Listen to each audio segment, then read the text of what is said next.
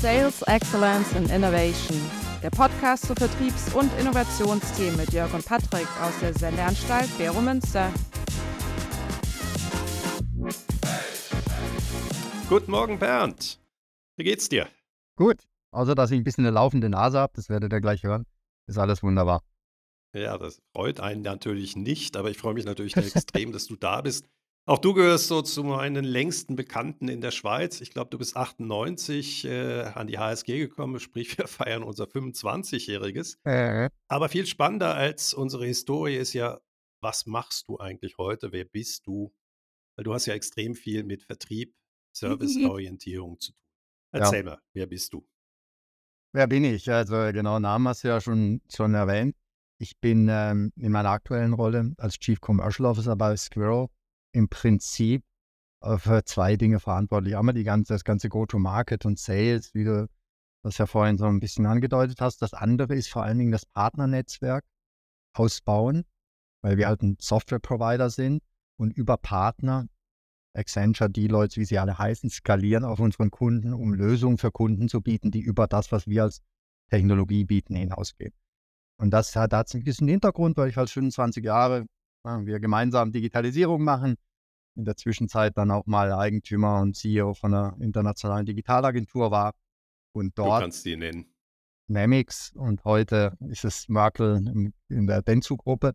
Also wir haben die dann verkauft, äh, 2018, die noch integriert und bin dann zu Squero gestoßen, weil eben dieses Zusammenspiel mit Partnern und wie ich äh, aus dem, sagen wir mal, Netzwerk heraus mehr machen kann als, als Einzelner. Das habe ich eben von der anderen Seite als Professional Service Dienstleister immer mit den großen Adobe, SAP und so weiter gemacht. Und jetzt bin ich auf der Produktseite. Wir werden ja nachher noch auf Squirrel eingehen, weil der Dorian war ja auch schon bei uns. Da haben Mhm. wir eigentlich nicht über das Produkt Squirrel gesprochen, das war auch die Idee, sondern wie baue ich eigentlich Ja. äh, Vertrieb für innovative Firmen auf, wo eigentlich keiner drauf wartet, erklärungsbedürftig ist und so weiter. Das war Ja. alles Dorian. Mhm. Wir haben ja immer die Standardfragen.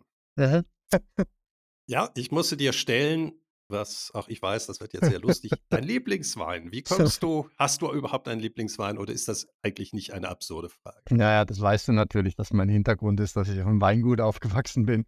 Und äh, dann ist äh, die Frage nach einem Lieblingswein, ist, äh, ich vergleiche das immer wie mit einem Mathematiker, den man nach seiner Lieblingsformel fragt.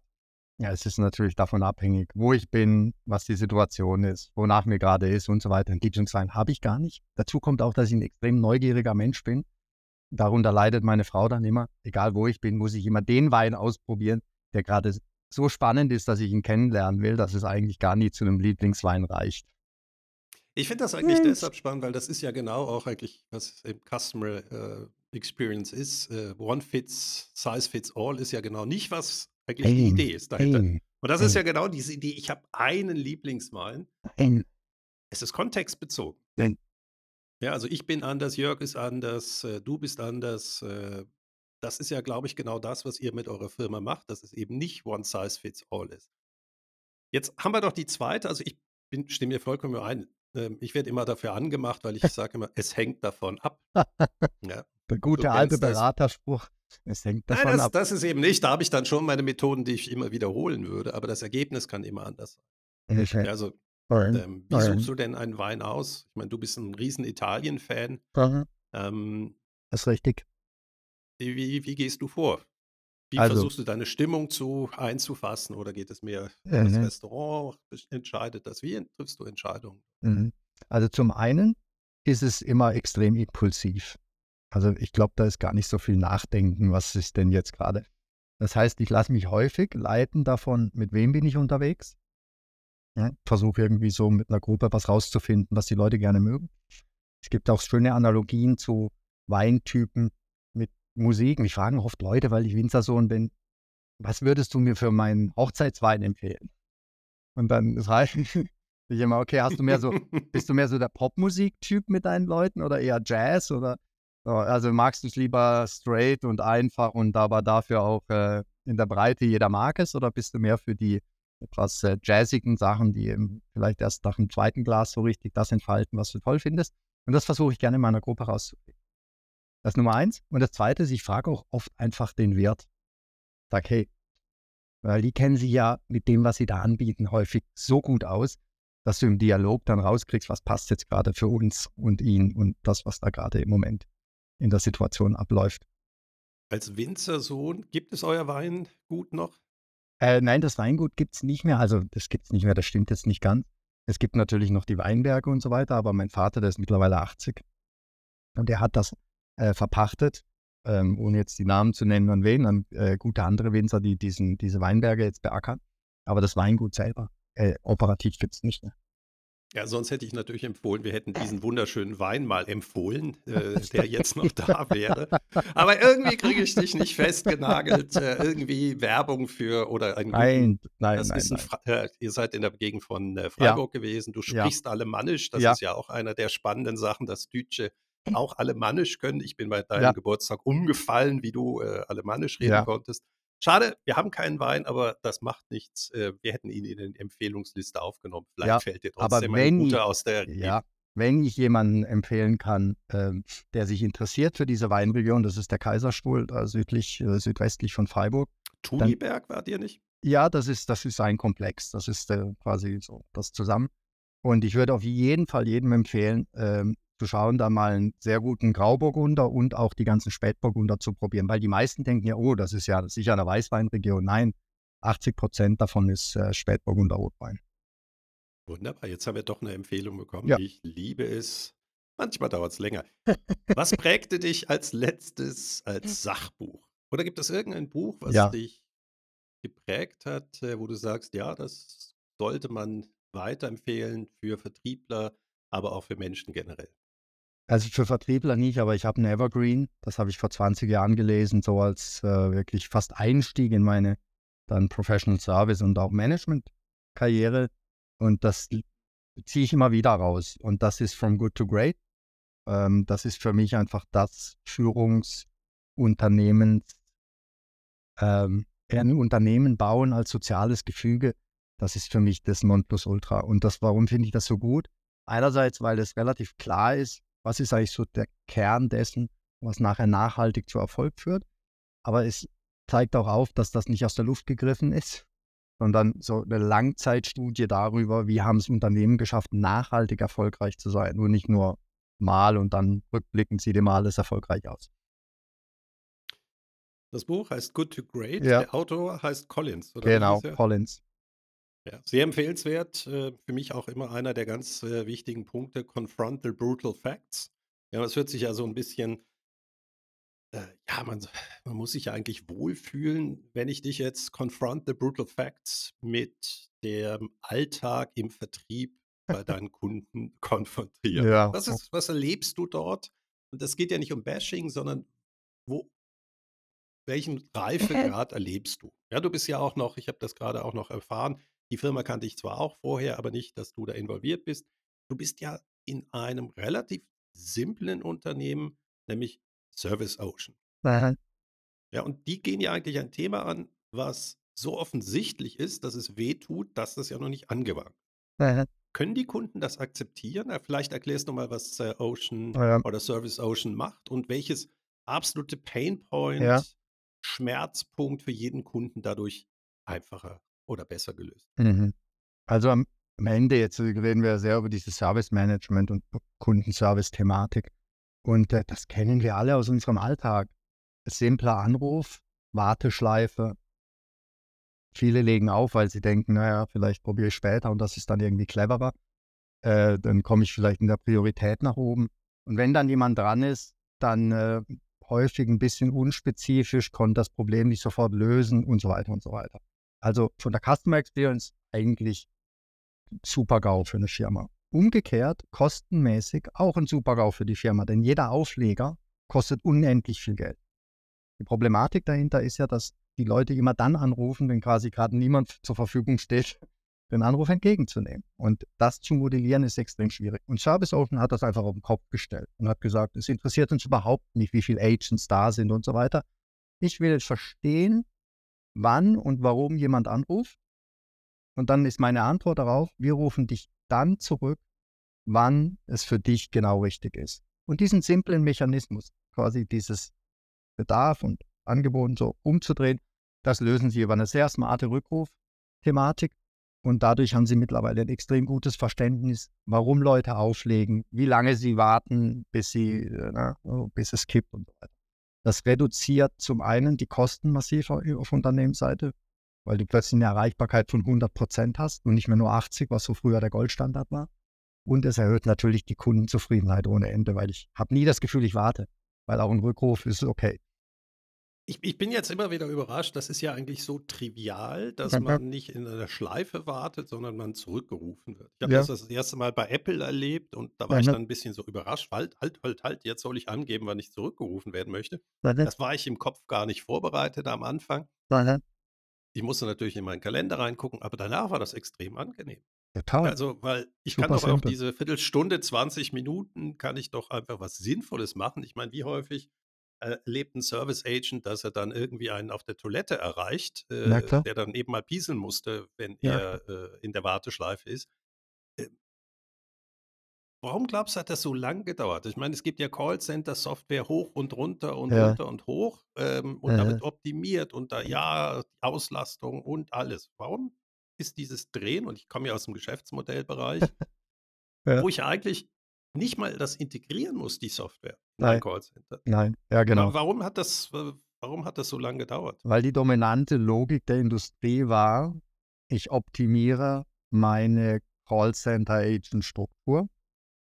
Also ich versuche möglichst die Auslastung dieser Leute zu optimieren. Und das hat einen gewissen Preiseffekt sozusagen. Ich weiß, wenn ich mehr als 80 Prozent Erreichbarkeit ohne die andere Optimierung ähm, erreichen will, kostet mich das viel zu viel. Also optimiere ich auf diese 80 Prozent. Und den Rest akzeptiere ich einfach. Die Leute rufen dann wieder an und so weiter und so weiter. Und äh, die, die Logik war, das umzudrehen, zu sagen, nein, mir ist es völlig egal, wer da ist auf der Agent-Seite. Ich arbeite mit denen, die anrufen. Und ich versuche, die in die richtige, ja, weil ich ihr Verhalten verstehe, ich weiß, wie lange sie warten, ohne dass sie genervt sind oder wann ich ihnen was anbiete und so. Und quasi mit den Menschen die dann das Bedürfnis haben, zu, äh, an denen zu arbeiten. Und das war halt doch nur Umdrehen der Logik. Mehr nicht. Jörg wäre natürlich jetzt total begeistert, weil er ist natürlich extrem zahlengetrieben und ich kann ja plötzlich, äh, ohne dass ich den Kunden befragen muss, der ja immer genervt ist, und würden Sie das bitte weiterempfehlen, durch sein Verhalten messen und er gibt mir ja auch noch die Daten. Da kann ich ja auch selber gucken.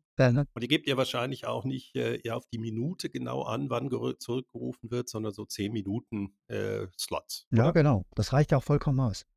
Ja, und dadurch, ja, ich, aber ich, eben, das ist ja auch wunderbar. Ich kann ja trotzdem meine Agents äh, optimieren. Nein, ich hatte so einen anderen Fall, der ist genauso absurd. Ich war mal Mystery Shopper, also liebe Banker unter den Zuhörerinnen und Zuhörern. Ich tauche manchmal auf. Nein, ich bin heute verbrannt als Mystery Shopper. Und einer dieser absurden Ideen im Customer Experience Management von Banken war immer, dass der erste Berater, den man am Telefon haben hat, nachher dann auch die Beziehung aufbauen soll. Ja, das ja. ist ja absurd. Ja. ja. das ist das Gleiche, was du ja gerade beschrieben hast.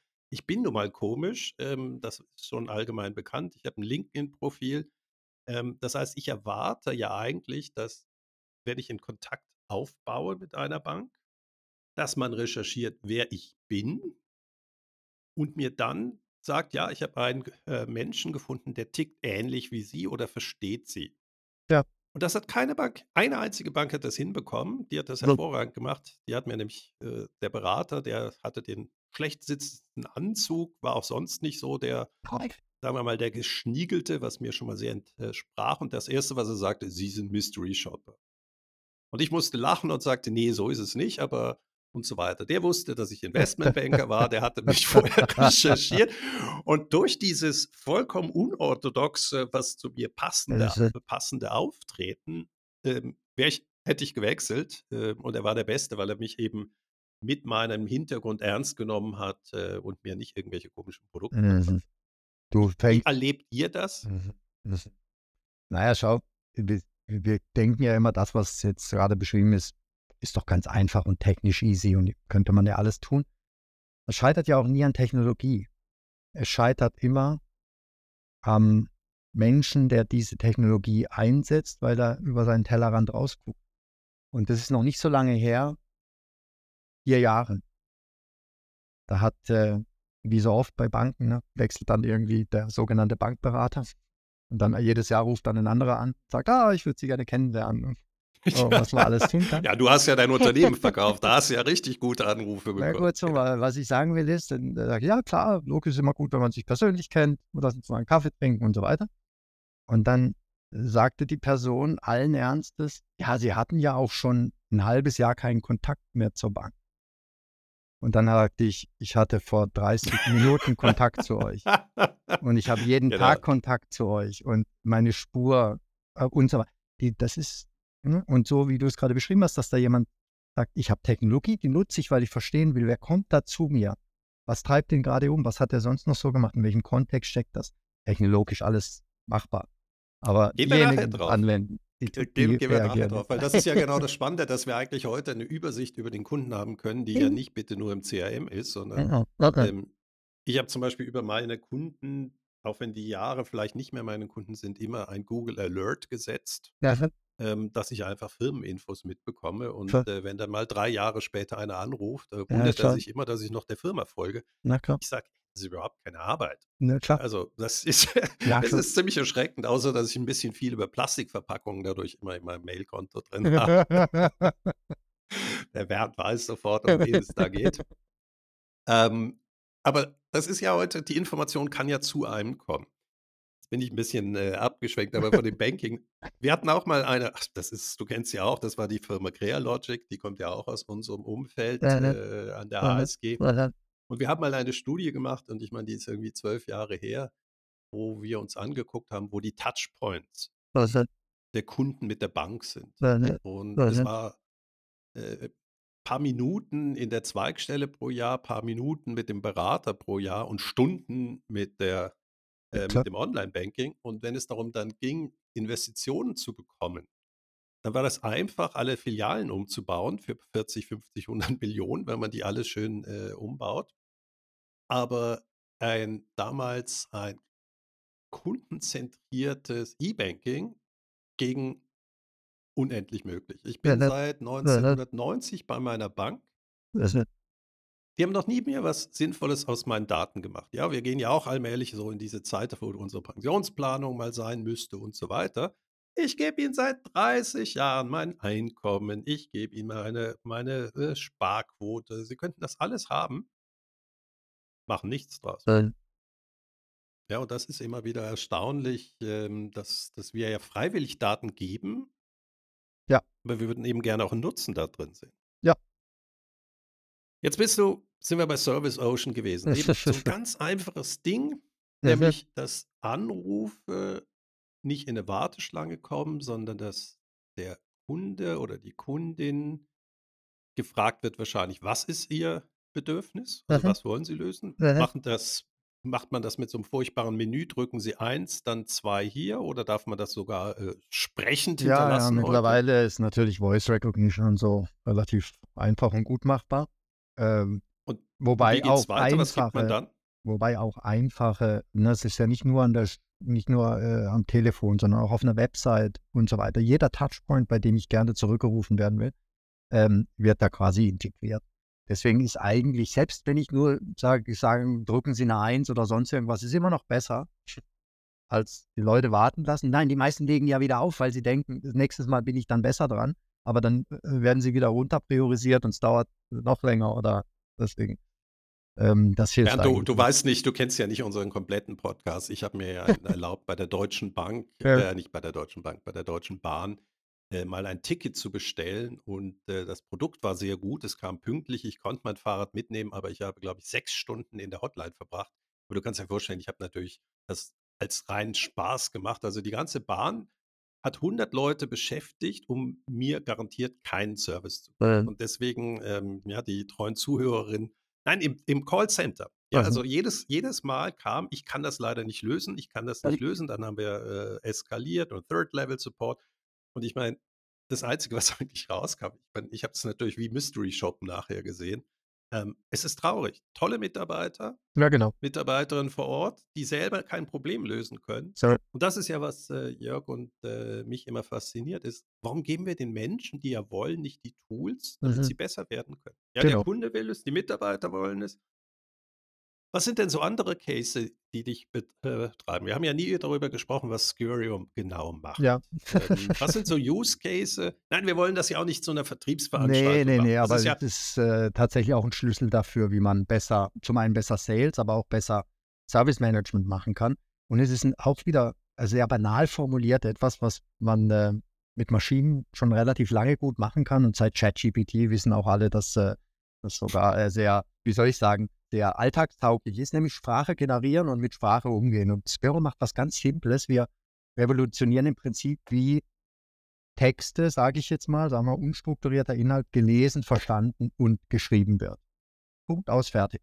Das ist ganz banal und trotzdem gibt es noch die wenigsten Unternehmen, die das mit einer Technologie automatisieren.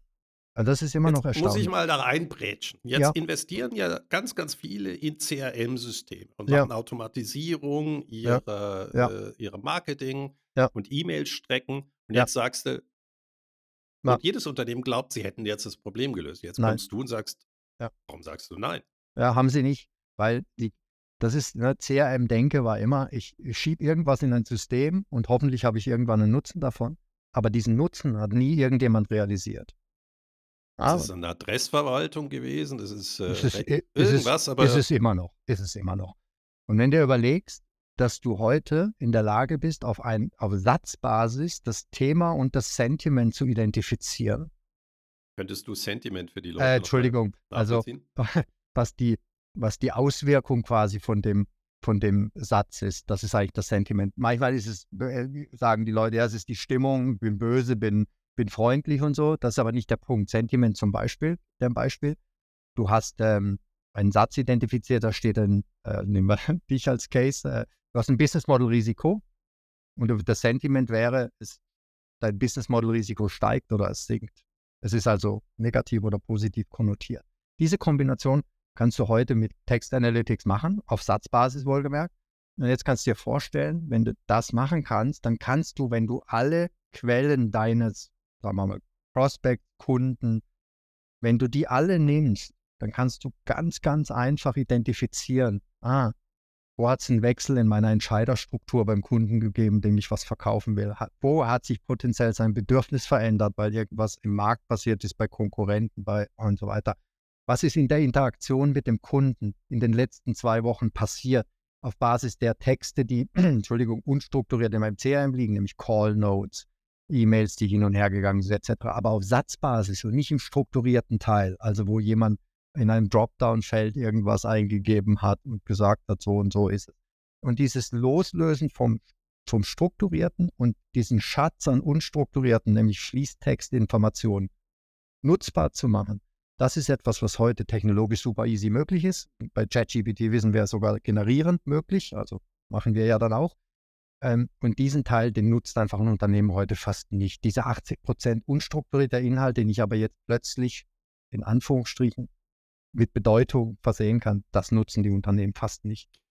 Jetzt bist du ja schon fast wieder in der Lösungsebene gewesen. Also Ja. technisch, wie du sagst, äh, schon lange möglich. Mhm. Squario ist ja auch nicht erst gestern auf dem Markt, ähm, sondern das Thema ähm, große Sprachmodelle oder AI ist ja nicht ein. Thema, was für den Experten erst heute auftaucht. Wir Ja. sehen heute erst die Auswirkung. Ja. Äh, ich habe wieder Professor Siegfried Handschuh äh, letztens getroffen. Schön, genau. ja. Du lachst da drauf. Super Typ. Eben, da merkt man mal, wie, wie weit wir waren. Der ist nämlich genau Experte ja Mhm. für diese ähm, Ja. Sprachmodelle und äh, mit dem haben wir beide, oder er hat bei uns die äh, Masterarbeit, Diplomarbeit hieß das damals noch geschrieben. Und ich weiß noch, wie unglaublich ja. schwierig es war, überhaupt zu verstehen, was er macht. Heute wissen wir das. Also die Technik ist ja da. Ja. Jetzt ist die Frage, was sind so Use Cases? Ja, du hast ja ähm, sehr oder Beispiele gerade gemacht, so aus dem strategischen Äh. Verkauf. Also die, ähm, der Verwaltungsrat ändert sich. ähm, was sind so Anwendungen, die jetzt vom strategischen Verkauf bis zum vielleicht Upselling gehen würden? Also, weil das ist immer wichtig. Die, wir, die Leute müssen ja erst verstehen, welches Problem wir lösen. Und dann können wir mit der Lösung kommen. Also das ist ja dieses Denken in Ja. Geschäftsmodellen, dass Ja. wir erst die Value Proposition haben, nämlich wer ist mein Kunde und welche Aufgabe löst. ja, genau. Was löst ihr konkret? Mhm. Schau, ich kann ganz ehrlich gesagt hauptsächlich über Sales im B2B-Kontext reden. Das ist das, was so zu mein, meiner Erfahrung ist, zu anderen auch das, wo wir hauptsächlich dann Lösungen bieten. Und im Prinzip geht es immer darum, genauer zu verstehen, was hat sich bei meinen Entscheidern, und zwar täglich geändert, damit ich mich darauf anpassen kann. Was ist noch besser bezüglich Bedürfnis, was sie haben, Lösungen, die sie brauchen, was ihr Pain ist, etc. Und was hat sich möglicherweise beim Timing beim Kunden verändert, dass ich schnell darauf reagieren kann. Und dieses, diese Veränderung verstehen in einem Prozess, der ohnehin in der Regel zwölf Monate dauert. Das ist etwas, was wir lösen, indem wir automatisiert alle Informationen, die zum, zum, zum eben Kunden und oder Ziel, was ich habe, ähm, sowohl was Produkte angeht, als auch deren Unternehmensinformationen, Managementstrukturen etc., von intern und extern, indem ich das automatisiert screene. Das, was du vorhin mit dem Google Alert gemacht hast, das aber auf Satzbasis und in Bezug auf ganz konkrete Fragen, nämlich gibt es einen Managementwechsel, was ist sein Plan to Invest, hat äh, bei, bei, Produkten, äh, die Konkurrenten sein können, Veränderungen gegeben und so weiter. Das kann ich alles täglich zur Verfügung stellen. Wie, wie macht man das? Also wie ist jetzt, ich bin Key-Accounter und ja. ähm, bin für ein großes strategisches Account zuständig. Ja. Was ändert sich in meinem Alltag, wenn ich eine Lösung von Scurry integriert ja. bekäme? Ja. Also zum einen, ich gehe davon aus, dass diese Leute irgendeinen großen CRM-Anbieter nutzen, wo sie auch Sales damit machen. Und, äh, und Lass uns später in die Umsetzung gehen, aber was? Wie sieht sein Alltag aus? Der macht morgens sein Mail-Account, ja. macht der Squirry auf. Wie, was, was kriegt er da rein? Nein, er geht so in sein äh, er arbeitet in der Regel in seinem CRM. Das bin ich mir ziemlich sicher. Das ist das hauptsächliche Tool, in dem diese Leute arbeiten. Und da drin, da drin integriert, will ich eine 360-Grad-Sicht über alles haben, was diesen Account betrifft. Das muss ich jeden Tag sehen. Und zwar aktuell den Signalen und Triggern, die für mich da relevant sind. Und da ändert sich massiv, dass er nicht mehr anfängt zu recherchieren, in irgendwelchen Kanälen Google Alerts setzt, wie du das machst, sondern an einem Ort hat, über alle Quellen, die für ihn relevant sind und auf den Triggern, die für, seine, für seinen Verkaufsprozess entscheidend sind. So, das ist der entscheidende Punkt. Quelle erwähnt. Ja. Quelle können einerseits natürlich externe. Daten sein, also sozusagen Google Alerts, also dass man einfach die Newspaper ja. durchscreent. Ihr könnt wahrscheinlich auch Prem irgendwelche Premium-Daten, Refinitives, wie sie alle heißen, die ganzen Premium-Daten, die häufig Reuters, Business oder Reuters, wie sie alle genau, heißen. Genau. Das heißt also, ich kriege mit, aber jetzt ist natürlich immer die, also ja. bleiben wir bei der Quelle. Also ihr mhm. habt externe Daten, mhm. dann habt ihr, ähm, könnt ihr aber auch interne Daten sehen. Ja, eben. Oder? Ich will ganz konkret alle Daten. Stell dir vor, alle Daten, ob das SharePoint ist, ob das äh, oh, Salesforce oh ist, äh, OpenText-Dokumente, -Doc äh, äh, da gibt es ja immer noch so alte Systeme. Die sind häufig ausgeschlossen aus deinem Universum, weil sie irgendwo weggesperrt sind, diese Informationen. Und du im Prinzip weder Zugriff noch sie nutzbar machen kannst, aufgrund dessen, dass du halt nicht auf Satzbasis rauslesen kannst, was da gerade passiert. Und diese Fähigkeit, ne, diese Kernfähigkeit, die muss man verstehen, dass man weiß, es ist, geht nicht darum, welche Quelle, sondern stell dir vor, alle Quellen. Okay, aber alle Komm. heißt ja auch, dass ich allen Schrott habe. Ja, Jetzt ist natürlich immer die Problem. Frage, mehr Informationen, genau, mehr Informationen heißt ja nicht äh, Wissen, mehr Wissen, nee. sondern was macht ihr, dass wirklich das ja. Relevante nachher zusammengefasst ja. wird? Weil ja, Suchmaschinen sind ja erstmal dumm, die wissen ja, können ja nicht zwischen wichtig und unwichtig ja, genau. unterscheiden. Wie, ja, genau. wie arbeitet ihr dort? Ja, was wir mit unseren Kunden machen, und das ja häufig dann in Zusammenarbeit mit Partnern, wir identifizieren, welche Signale aus diesen Inhalten sind die, die verkaufsentscheidend sind. Also ein Kunde hat irgendwie einen Plan to Invest, ein Kunde hat äh, einen Managementwechsel, ein Kunde hat eine Verschiebung, strategisch, Timing etc.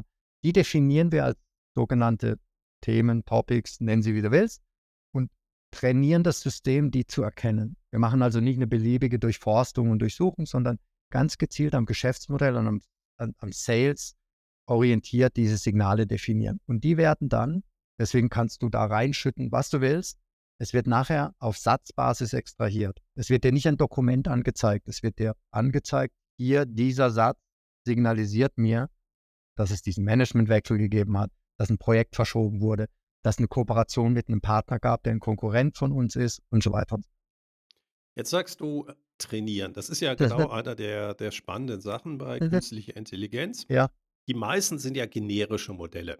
ja, Ja, also ChatGPT ist äh, super. Sie haben auch meinen Blog äh, schön zum Trainieren benutzt. Also ich kann meinen ganzen Blogartikel nachschreiben lassen von denen und es kommt meine Argumentation raus. Das ist immer die eine Seite. Ja, also ich bin ja öffentlich. Jetzt habt ihr natürlich Firmen, haben ja nicht ihre Daten offen, sondern wie schafft ihr es, dass eben diese großen oder eure Modelle ja, auch wirklich diese ja, firmenspezifischen Sachen verstehen? Das ist ja die Herausforderung. Ja, weil mhm. ich meine, das merkt man ja selber. ChatGPT hat so eine Deadline. Irgendwann, was war das, September 2021, äh, wo sie das letzte Mal trainiert haben. Ähm, das ist ja für eine Firma nicht akzeptabel. Wie Nein. geht ihr vor, dass das eben nicht das Problem ist? Mhm. Da muss man zwei Dinge unterscheiden. Das eine ist dieser Analytics-Teil, also ich will quasi rückblickend verstehen, was ist in meinen Dokumenten enthalten. Diese Signale, also dieses satzbasierte Verstehen, das ist ein Training, was jemand wie du und ich, jeder kann das. Ich sage einem Satz, ja, das ist ein Business Model Risk. jeder kann das. Ich habe immer gedacht, da brauchst du Data Analyst Nein, dafür nein, das und ist eine, äh, AI. das ist eine grafische User-Schnittstelle. Du siehst einen Satz und du kannst sagen, Daumen hoch, das ist ein Business Model Risk, Daumen runter, das ist keins. Und so kannst du das trainieren über deine, jetzt mal sehr banalisiert, es gibt natürlich ein paar Feinheiten noch da drin, banalisiert, kannst du der Maschine sagen, ja, das ist einer, nein, das ist kein so ein Satz. Und mit relativ wenigen Beispielen fängt die Maschine an, das auf einem recht hohen Niveau zu lernen. Das ist Nummer eins. Also, ich möchte da kurz nachfragen. Ihr habt doch Mhm. dafür extra einen Begriff erwähnt. Ähm, ihr habt früher, war ja immer, ja, wir brauchen Data Scientist und die machen dann große Algorithmen. Und ihr habt den Begriff, glaube ich, Data Citizen Ja, verwendet. Ähm, das ist eigentlich das, so der, oder benutzt ihr den nicht mehr? doch, das tun viele. Das ist im Prinzip eine Demokratisierung von dem, was, was Machine Learning eigentlich, äh, eigentlich können soll. Und das endet ja nicht beim Trainieren, sondern das endet eigentlich gar nie. Denn wenn ich nachher einen solchen Satz, ich nehme wieder immer mein beliebtes Beispiel, da ist ein Managementwechsel, das wird mir angezeigt. Und ich sehe, oh ja, das ist einer. Ich kann einen Haken setzen, Daumen hoch, ja, das war einer, Daumen runter, das war keiner. Da gibt es einen geschlossenen Kreislauf, sodass das Modell immer wieder auch angepasst wird, weil der Inhalt ändert sich ja auch mit der Zeit. Und so, nur, das, die ja, meisten sind ja nicht Experten. Ähm, DeepL zum Beispiel macht, äh, hat zwar sehr wenig Mitarbeiter äh, oder Mitarbeitende gehabt, aber 500 Freelancer, die eben ja, die Texte, die die Maschine übersetzt hat, nochmal korrigiert haben das ist, und natürlich damit äh, eine Qualitätskontrolle gemacht haben. Und wir selber können ja auch, wenn wir das benutzen, zum das ist, Beispiel sagen, ja, ich würde gerne lieber den oder den äh, ist, Begriff in der Zukunft ist, verwenden. Also so muss mhm. man sich das vorstellen. So kann man sich das vorstellen, ja. Und jetzt habe ich dir ja nur den einen Teil beschrieben, also diesen rückblickend analysieren, was da drin ist. Jetzt kommt dieser generative Teil.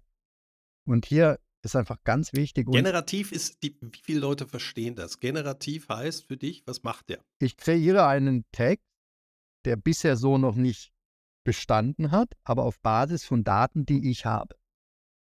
Du hast Also gesagt, er ja, ja, generiert wirklich, also der, der Begriff ist eigentlich ja leicht. Man, man, man kriegt ihn nur nicht in den Kontext gesetzt. Man generiert neuen Inhalt. Das, ja, das ist ich ja schaffe neuen. Inhalt, ganz Mhm. genau. Und der Clou aber jetzt dabei ist, und das hast du sehr gut gesagt, ChatGPT, jedes Sprachmodell ist trainiert, Sprache zu kreieren auf Inhalten, die weit in der Vergangenheit liegen und die öffentlich sind.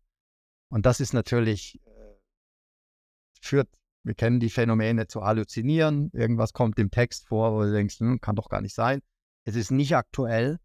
Und noch extremer ist natürlich, diese Systeme, wenn die anfangen zu lernen, dann haben sie plötzlich deinen Inhalt äh, in ihren Modellen. Das will man alles nicht haben. So, und Du hast deshalb, das ja gerade mit meinem Blogartikel, wo ich eben leider nicht zitiert werde. Ähm, das nervt gewaltig. Dass ich drin bin, finde ich super, aber dass man nicht, äh, mich nicht kennt äh, ja. und nicht als Quelle angibt, ist natürlich eine Unverschämtheit. Naja, gut, eben. Also gehen wir mal von Eitelkeiten weg.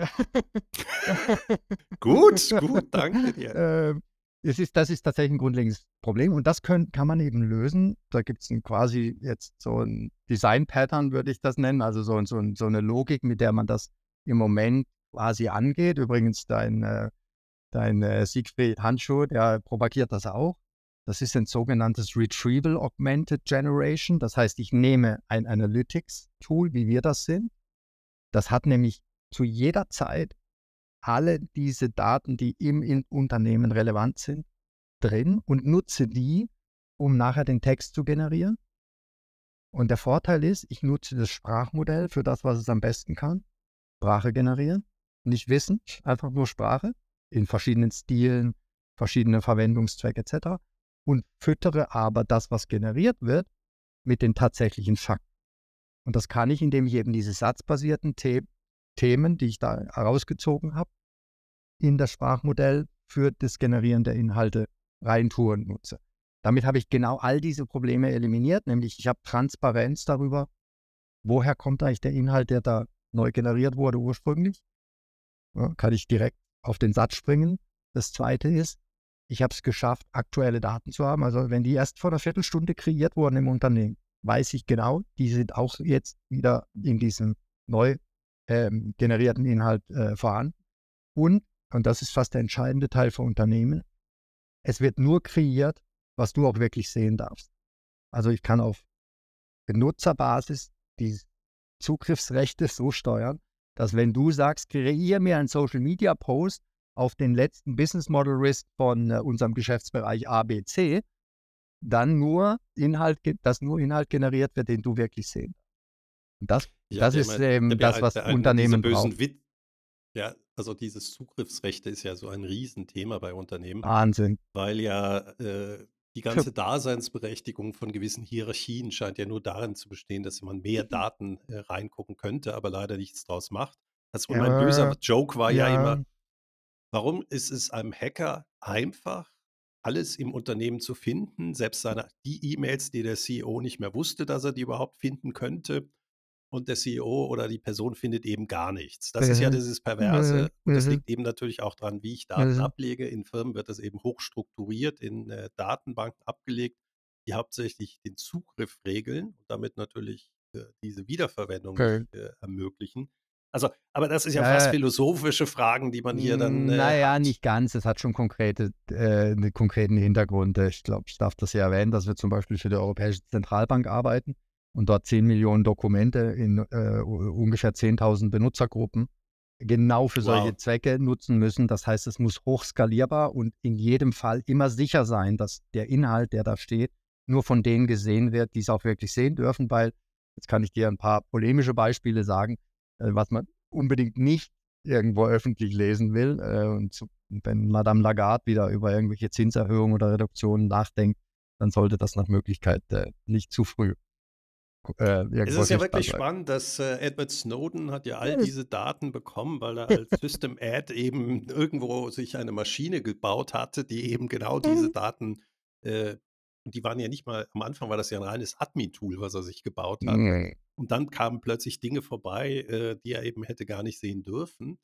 Ähm, andere Sachen, du hast natürlich jetzt äh, extrem marktkritische Daten erwähnt. Mhm. Ähm, das sind natürlich jetzt Ihr habt die Europäische Zentralbank, ihr habt die Bank of England, die ja, macht aber was ganz anderes, nämlich Compliance-Dokumente. Dann ähm, das heißt also, die gucken rein in die Dokumente und arbeiten die so auf. Oder was ist genau der Use Case? Weil mhm. jetzt sind wir wieder immer in der Umsetzung und das finde ich extrem spannend. Aber mhm. wie sieht so der Alltag von einem Bank of England Mitarbeiter aus, weil er mit euch arbeitet? Was, warum geht er nach, geht er geht er sozusagen abends nach Hause und denkt, ich habe meinen Job besser gemacht. Mhm. Ähm, ja, also ich hoffe, er geht nach Hause, weil er von seinen sechs von acht Stunden, die er den ganzen Tag mit Lesen, Identifizieren von Risiken und Einordnen von Risiken zugebracht hat und nur zwei Stunden mit effektiv beurteilen, was davon ist relevant, dass er von diesen sechs Stunden fünf wegschmeißen kann, weil wir das automatisieren. Das ist der also große, also große Hebel. Ne? Die, so, wir haben jetzt eine, das ist sorry. wirklich der große, große Hebel. Also man darf das nicht unterschätzen, wenn ein, ein, ein Supervisor, und ganz in Sales ist genau das Gleiche, ist fast jeder dieser Szenarien, wo du viele Informationen hast und du willst aber auf den Punkt wissen, wo steckt welches Risiko drin bei der Bank, die ich jetzt gerade anschauen muss. Und in welchem Dokument Typ steckt das drin. Und das Lesen davon, das ist 80 Prozent seiner Arbeit. Das reduzieren wir massiv und er kann sich jetzt darauf konzentrieren. Aha, jetzt habe ich da bei dieser italienischen Bank vermehrt irgendwie äh, Counterparty Risk entdeckt. Und jetzt muss ich doch mal gucken, dass wir da ein bisschen tiefer reinstochern. So, und die, dieser das Teil, den ähm, verkürzen wir massiv. Also wir erhöhen die Qualität dessen, was er an Arbeit vollbringt, massiv dadurch, dass er eben nicht diesen langweiligen Leseteil macht. Also eigentlich ist auch die Compliance-Abteilung, ich kann das, äh, jetzt sind wir im Bankensektor und deswegen Mhm. arbeitet ihr auch mit Partnern zusammen, weil ihr könnt ja selber gar nicht in Mhm. alles Mhm. verstehen, sondern ihr seid Technologieanbieter, Ja, genau. ähm, damit andere eben die Use Case dann aufbauen Ja. Wir haben, haben eben diese rückwärtsorientierte oder Compliance. Da kann natürlich auch äh, neue Daten reinfließen. Zum Beispiel äh, Tagesanzeiger schreibt über äh, die Beziehungen einer äh, Ehefrau zu ihrem Mann und dann in Russland und solche Sachen. Ähm, und die Banken kriegen es dann wieder mal als letzter scheinbar mit oder wollten es nicht mithaben. Ist halt, das ist das eine. Aber bleiben mhm. wir bei dem, wo, du, wo ich dich dann ein bisschen abgelenkt habe, mhm. zu dem Generativen, also dem ja. Schaffenden, Zukunftsorientierten. Ja, ja das mhm. ist ja das Neueste, aber ich glaube, wir sollten auch nicht eben diesen Riesenteil, diese riesen Datenmengen verstehen. Aber gehen wir zu diesem Generativen, also mhm. Schaffen von neuen Daten. Mhm. Was sind so Use Cases, die ihr dort habt? Mhm. Aktuell haben wir fast ausschließlich einen Run auf dieses ganze Service Desk, Service Management etc. Warum? Äh, ist eigentlich relativ simpel, weil es gibt dort zwei Dinge, die äh, gar klemmen. Ne? Wir haben vorhin über Service Ocean gesprochen, das Ausbalancieren. Aber jetzt nehmen wir mal an, da ruft jemand an und hat es tatsächlich geschafft, durchzukommen, dann will ich relativ schnell eine Antwort geben können und diese Antwort mir aber nicht wieder, äh, ob das jetzt per Mail reinkam oder per Telefon, selber kreieren müssen.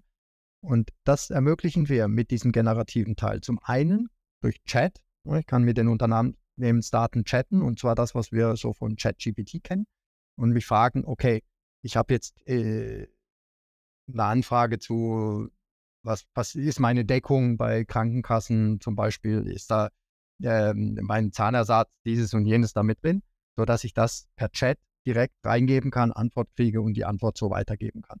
Und das Zweite ist häufig, ist auch, ähm, eben auch in dem Kontext, bekomme ich eine ganze Litanei von Fragen.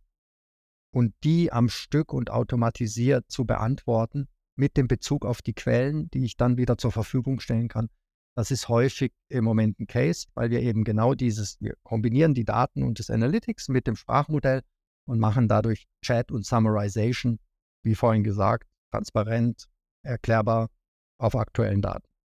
Service Management ist ein ganz heißer Case im Moment. Ja, EZB und äh, Bank of England, die sind ja als Kunden äh, bei euch erwähnt. Es gibt ja. auch ein wunderbares Video äh, ja. von der Bank of England. Da kann man, da erklärt die Projektleiterin selber das. Das ist Frage, aber nicht ein Service Management Case. Ja, genau. Weil du gefragt jetzt, hast, der genau meine, Teil.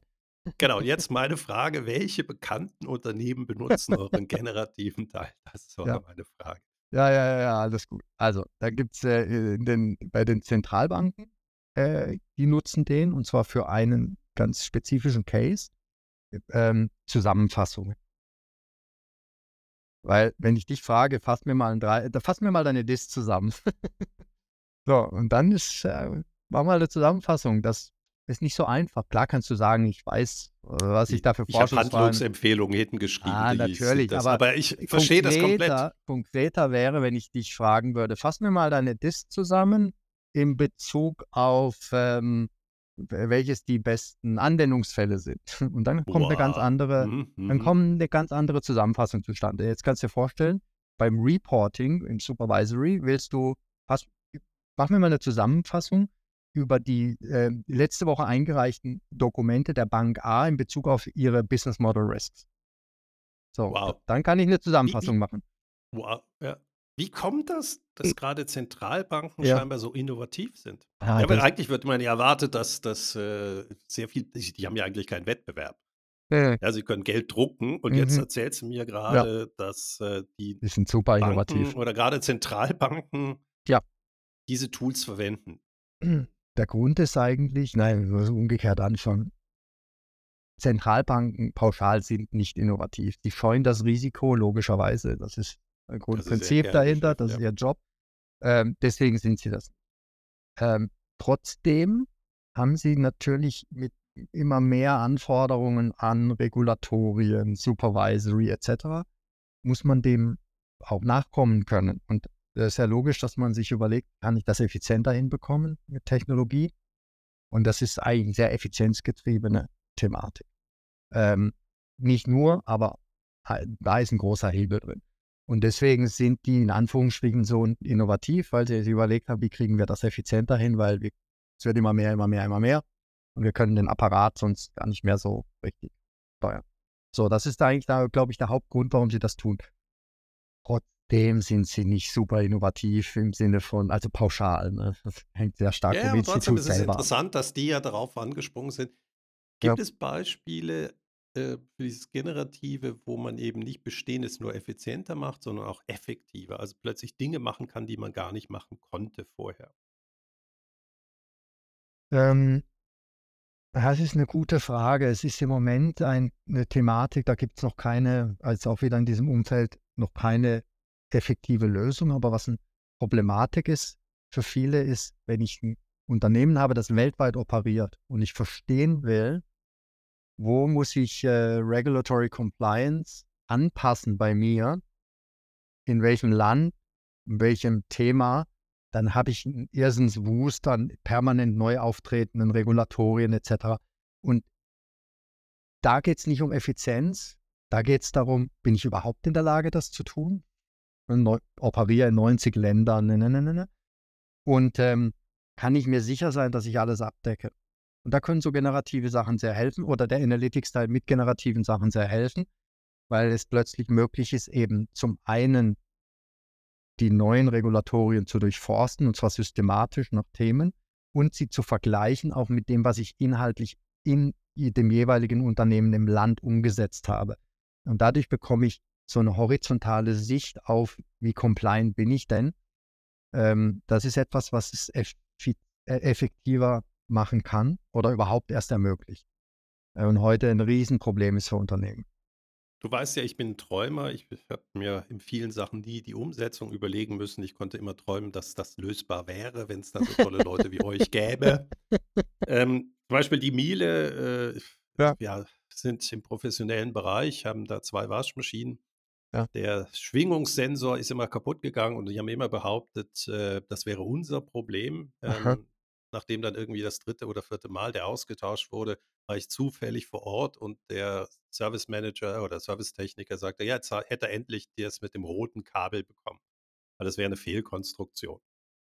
Also das heißt, im Professional-Bereich hatten sie scheinbar ein äh, Teil eingebaut, was äh, ja, was einfach ein äh, Fehler drin hat. Spannend war, dann wurde im Nachbarhaus, hatten wir den gleichen Fehler drin, und dieser Servicetechniker hatte eigentlich keine Ahnung, was der andere mit mir schon besprochen hatte. Beziehungsweise hätte ja eigentlich das ja auch, es gibt ja dieses Preemptive Maintenance-Idee, ja, hätte ja bei einem anderen äh, Serviceauftrag ja schon dieses Teil austauschen können. Das heißt, ich hatte eigentlich mehr Wissen als diese beiden armen Servicetechniker, die scheinbar nur noch höchste Arbeitsteilung geführt werden mhm. und natürlich auch im Ertragsmodell einfach sind, äh, verrechnen dem Kunden so viel wie möglich ja, genau. in, in der Wartung. Und äh, das Dumme war, dass ja. beide Häuser eben zufällig zur gleichen Zeit drin stand und ja. natürlich jetzt einen Text reingehämmert habe.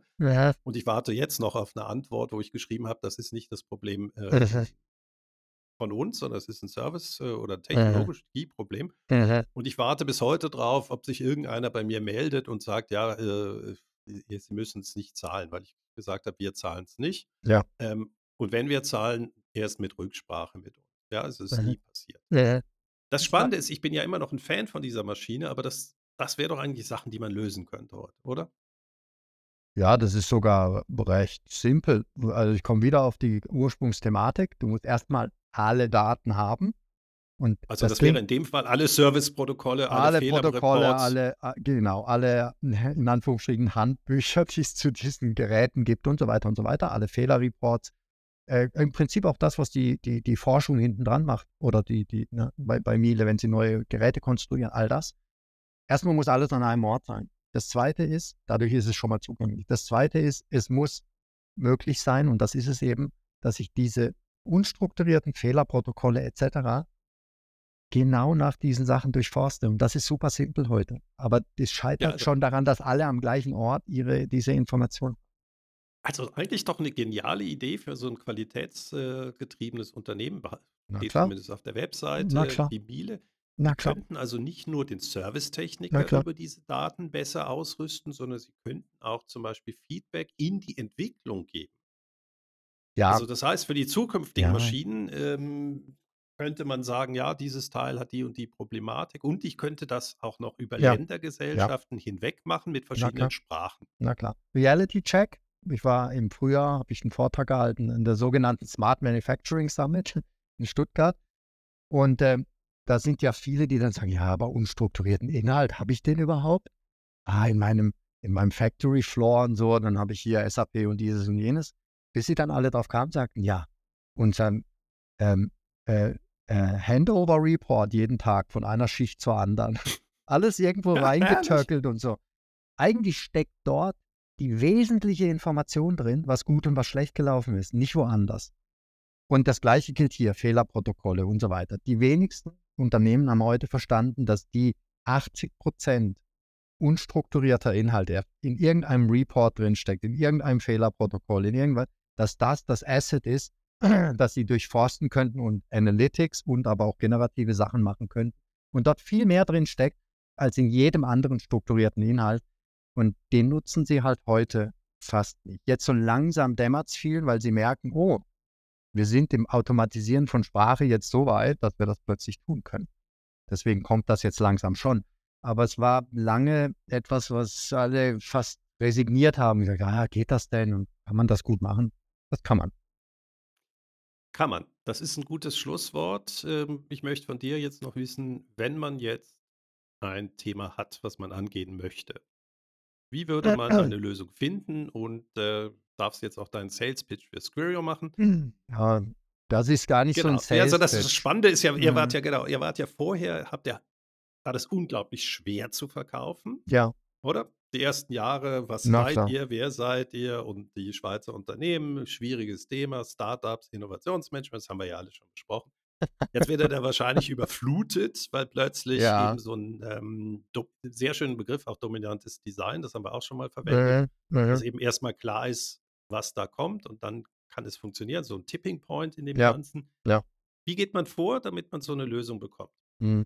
Das ist eigentlich interessant. Also Geschichte wiederholt sich dann eben doch, weil es geht wirklich nicht um ein Projekt. Das ist einfach Aber vergessen. das mögen doch Leute. Die Nein, Budgetantrag, Projekte, ja, aber ja, ist das nicht so der Fall? Äh, gut, das ist eine sehr rhetorische Frage. Wer 25 Jahre Digitalisierung gemacht hat, weiß, dass es ein transformativer Prozess ist, bei dem ich am Ende Nein, bei dem ich am Ende mein Geschäft transformiere, bis hin zum Geschäftsmodell, ne, was du ja so propagierst. Deswegen das Erste ist, ähm, und das erleben wir jetzt sehr viel und das ist auch schön zu sehen, das Erste ist, identifiziert mal alle Business Cases, die ihr habt, die das Potenzial haben, in diesen, sagen wir mal, Topf reinzufallen, jetzt über Text Analytics und generative Dinge, also Chat und Summarization und so einen Hebel zu haben. Das ist mal Nummer eins. Denn die sind endless im Moment. Die, die, die, das ist augenöffnend, wie schnell ein ganzes Unternehmen zig Cases hat. Und dann im nächsten Schritt zu überlegen, welcher davon macht die Menschen smarter, die dann diese Technologie einsetzen. Weil das, der Engpass ist immer noch der Mensch, nicht die Technologie. Und das war auch bei Digitalisierung. Ich muss Menschen in ihrer, in ihrer Arbeit cleverer machen, smarter machen, besser machen. Und wenn ich diese zusammenbringe, die Use Case mit dem großen Hebel, dort, wo ich Menschen smarter mache, dann kann ich hingehen und mich fragen, okay, wie setze ich jetzt einzelne dieser Use Cases so um, dass sie auf einer skalierenden Plattform sind. Vor 20 Jahren haben wir alle über E-Commerce geredet und jeder baut jetzt irgendeinen Shop und so weiter, bis dann mal jemand auf die Idee kam, ah, wenn ich 30 diverse E-Commerce-Kanäle habe, wie kann ich die skalierbar bauen? Das heißt, wie kann ich, komme wieder zu meinem Thema, wie kann ich alle Inhalte erstmal reinbringen und wie kann ich dann, je nachdem, was mein Use Case ist, die entsprechenden Teile von diesem Inhalt mit Signalen und dem, was vorne raus, ähm, vorne raus dann gener generiert werden soll, wie kann ich das sehr, sehr schnell machen, damit sofort sichtbar wird, was der Nutzen ist. Und deswegen ist es wie immer, Use Case identifizieren, dort, wo der Mensch involviert ist und ich möglichst schnell einen Nutzen für den habe, dass er cleverer wird, plus das Ganze nicht siloartig, sondern auf einer skalierbaren Plattform machen, dann habe ich schnell Ergebnisse. So, dann, das heißt schnell, dann, weil das ist ja, was die Leute heute nervt. Äh, SAP-Einführung hat man gefühlt immer gesagt, ja, braucht zwei Jahre. Das ist schnell bei euch. Wann sieht man die ersten Resultate? Äh, nach zwei Tagen. Wow. Also ist das jetzt ein Marketingversprechen Nein, oder Realität? Also ich kann, äh, ne, mittlerweile gibt es äh, Squirrel, jetzt kommt wirklich der Werbeblock. mittlerweile gibt es Squirrel als Self-Service. Da kannst du hingehen und sagen, ich nehme, verbinde mit meinem Google Drive, ich verbinde mit meinem SharePoint und ich fange an zu chatten. Also eigentlich eine Viertelstunde.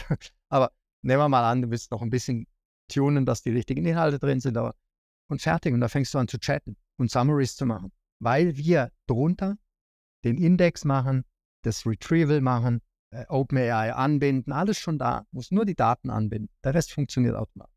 So, natürlich. Das finde ich gut auf der Webseite, finde ich gut. Diesen, äh, ist das einfach auch bei euch auf der ja, Webseite zu finden? Ja, ja, das ist hoffentlich einfacher. Ich meine, die eigene Webseite, die lobt man ja selten, aber in dem Fall kann man es dir vorher an, bevor das genau. hier äh, gebroadcastet wird. auf jeden Fall. Weil ich glaube, das könnte nämlich viele interessieren. Ich fand deinen Ansatz extrem hm. gut.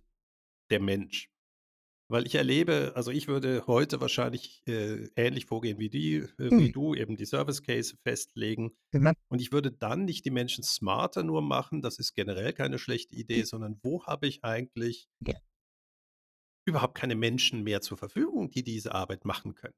Ja, also ich erlebe das ja äh, durch einen sehr bitteren Case in Köln im Gesundheitswesen, wo einfach die Pflegeperson keine Ahnung hat, wen sie vor sich hat und was der Hausarzt vorher gesagt hat.